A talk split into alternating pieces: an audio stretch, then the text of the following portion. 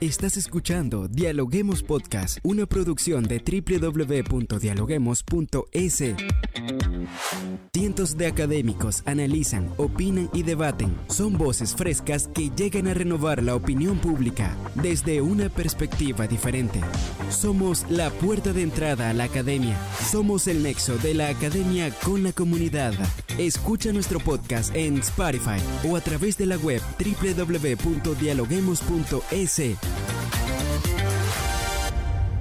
A continuación, Rangira Briseño debate junto a expertos, académicos y estudiantes los temas más curiosos del planeta. Hola, ¿qué tal amigos? Como siempre, le damos la bienvenida a un nuevo episodio de Dialoguemos Podcast. Saludamos a esta hora a todas las personas que se conectan en el Ecuador y en el mundo a través de la www.dialoguemos.es. Soy Rangira Briseño y estoy lista ya para dialogar con los académicos de las universidades más prestigiosas del país.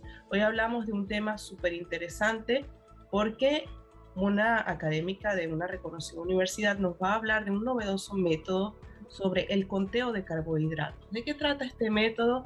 Hoy lo hablamos con Paula Calderón Abad. Ella es docente de la Universidad Técnica Particular de Loja. Bienvenida a Dialoguemos Podcast, Paula. ¿Cómo está? Muy buenas tardes con todos. Muchas gracias, Reyera Mistriseño, justamente por la invitación el día de hoy al programa. Y bueno, pues a todas las personas que nos escuchan y nos sintonizan este día. Para iniciar y colocar un poco en contexto a las personas, estaba leyendo, investigando y justamente este novedoso método del cual vamos a hablar se usa por personas que padecen diabetes. Y justo las personas que padecen diabetes muchas veces no saben cómo elegir los alimentos, que contienen eh, este, estos los platos principales, los ingredientes, las salsas, el azúcar. Entonces creo que es clave explicarle a las personas de qué trata, qué es el conteo de carbohidratos. Sí, bueno, realmente es el conteo de carbohidratos es un método que ayuda en la educación a los pacientes para que ellos puedan escoger, elegir los alimentos y planificar de mejor manera su comida. Cabe mencionar controlando la cantidad de hidratos de de, carbono que contiene este tiempo de comida y de esta manera nos va a permitir controlar el índice glucémico. Ahora, cuando hablamos de controlar el índice glucémico, ¿existe una población objetivo? ¿Cómo se determina?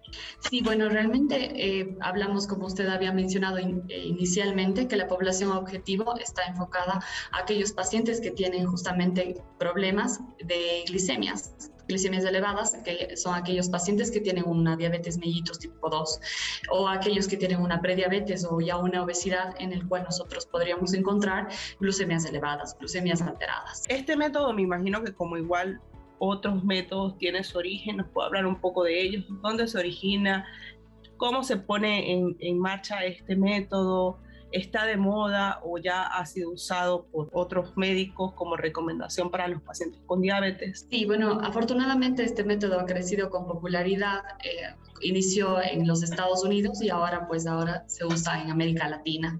Ya que existen varios estudios que han demostrado que la utilización de este método del conteo de los hidratos de carbono y nos ayuda a mantener los niveles de glucosa normales en sangre.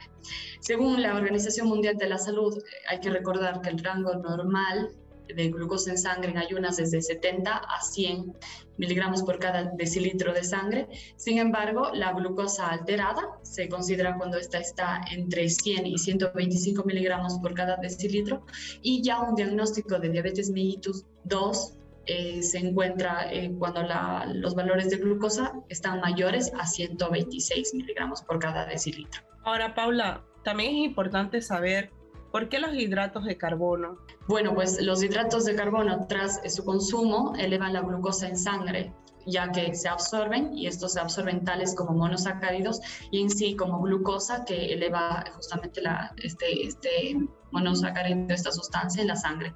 Y es por eso que este método inicialmente se enfoca en el conteo de los hidratos de carbono. Además, otra ventaja que me gustaría recalcar en este momento eh, al utilizar este método es el ofrecer mayor variedad en el plan de alimentación recomendado por los nutricionistas, recordando que, claro, la ingesta de los hidratos de carbono tiene que ser del 45 al 65%, que es lo que nos dice la bibliografía, del total de las calorías ingeridas. Hablamos de contar, pero para explicarle a las personas cómo lo miden. cómo se hace este sistema de medición me imagino que de la mano de un experto de nutrición, pero ¿cómo se lleva a cabo? Sí, bueno, pues muy buena pregunta. Realmente nosotros tenemos una lista de alimentos divididos según el contenido de los hidratos de carbono. Es decir, al utilizar una lista de, intercambio del conteo de, de, los hidratos de carbono, podemos nosotros sustituir o incluso intercambiar cualquier alimento de la lista por otro de la misma lista. Como un ejemplo, me gustaría mencionar que si es que como nutricionistas nosotros recomendamos recomendamos la ingesta de una ración de frutas en un tiempo de comida, el paciente siempre puede escoger entre por ejemplo, media toronja o un guineo, hablamos de plátano pequeño, o una taza de melón picado. De esa manera, independientemente cuál fruta escoja, estaría consumiendo un intercambio de fruta. Ahora, eh, ¿en qué tipo de alimentos se utiliza? O no sé si nos podría mencionar otros alimentos que son fuentes de hidrato de carbono. Claro que sí. Eh, afortunadamente tenemos los almidones, las frutas, los lácteos, que cuando hablamos de almidones hacemos referencia a todos los cereales y tubérculos, tales como arroz, avena, arroz de cebada, la quinoa, que ya está muy de moda el consumo, papa, yuca, camote. Cuando hablamos de frutas, por ejemplo, que también son fuentes de los hidratos de carbono, aquellas que en su interior contienen fructosa, que es eh, bueno, otro monosacárido, tales como manzana, dátiles, pera, durazno, papaya, por ejemplo. Y al grupo de lácteos, eh, aquellos que nos proveen hidratos de carbono, hacemos referencia a la leche, ya sea entera, semidescremada, leche de soya incluso, o el consumo de yogur como tal. Entonces, por ejemplo, eh, si un paciente necesita básicamente 1800 calorías, eh, se le recomienda como nutricionistas que debe consumir un total de 7 hidratos, 7 intercambios de almidones, 4 de frutas y 3 de lácteos en un día. Y esto nos da un total de 221 gramos de hidratos de carbono que nos cumpliría con la recomendación que nosotros damos del 45 al 65% de los hidratos de carbono. Hola, una duda. ¿Este método solo es utilizado para los pacientes que sufren de diabetes o también puede ser usado por las personas para medir los hidratos de carbono que consumen a diario? Sí, afortunadamente es un método bastante flexible y variable que nos permite justamente el uso, no solamente en pacientes que tienen una diabetes, sino también en pacientes que ya tienen una prediabetes, sobrepeso, obesidad o incluso que necesitan controlar o contar el número de, de, hidratos de carbono que, que tendría su alimentación. No habría ningún problema. Claro está que el total de calorías para un paciente que tiene diabetes sería inferior para aquellos pacientes que, que, no la tienen, que no tienen esta enfermedad, que son pacientes, digamos, con peso, que son pacientes saludables, o incluso aquellos pacientes que, por ejemplo, realizan actividad física, ejercicio físico, que necesitarían mayor cantidad de calorías. Y en este caso, la, el conteo de carbohidratos, por lo tanto, sería mucho más flexible.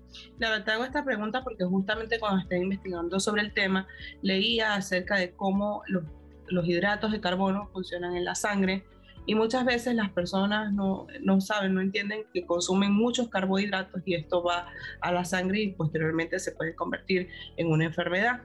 Entonces, eh, e, era, era básicamente como para poner en sintonía, en contexto a los oyentes y que también entiendan que esto forma parte de la educación. Así es, efectivamente. No es necesario enfocarnos en una sola población.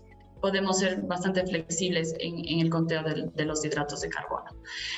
Claro está, para los pacientes con diabetes necesitamos realizar un conteo meticuloso y específico para cada paciente de acuerdo a las calorías que necesita y los gramos de hidratos de carbono necesarios, porque darle de más cantidad de intercambios nos puede elevar la glucosa, que eso es lo que no, no necesitamos.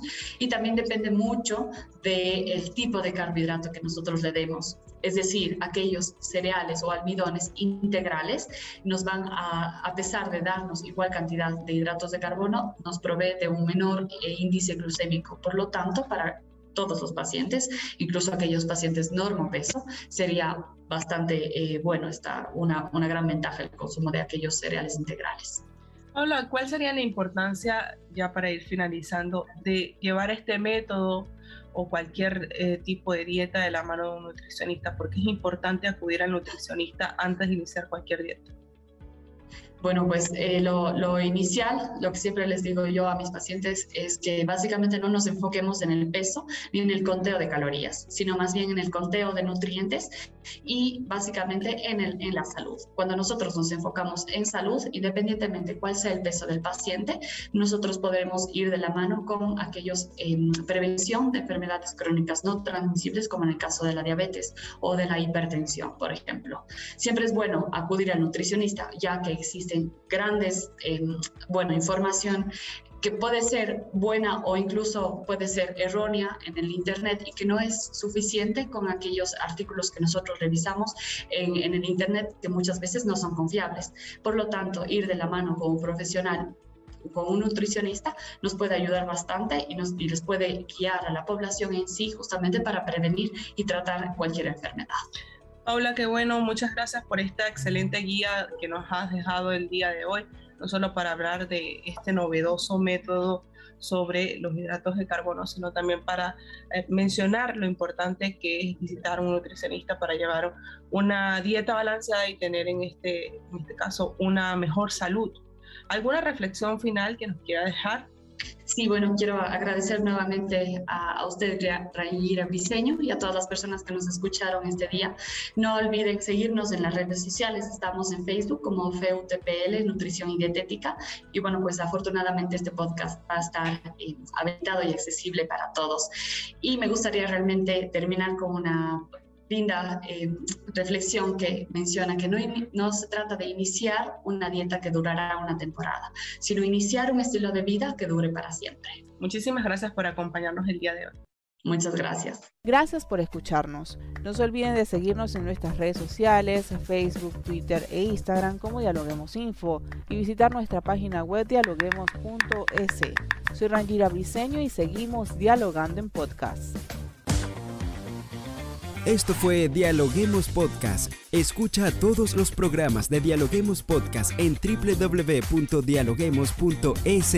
Suscríbete para no perderte ningún episodio. Estamos en Spotify. Sigue escuchando Dialoguemos Podcast, el nexo entre la academia y la comunidad.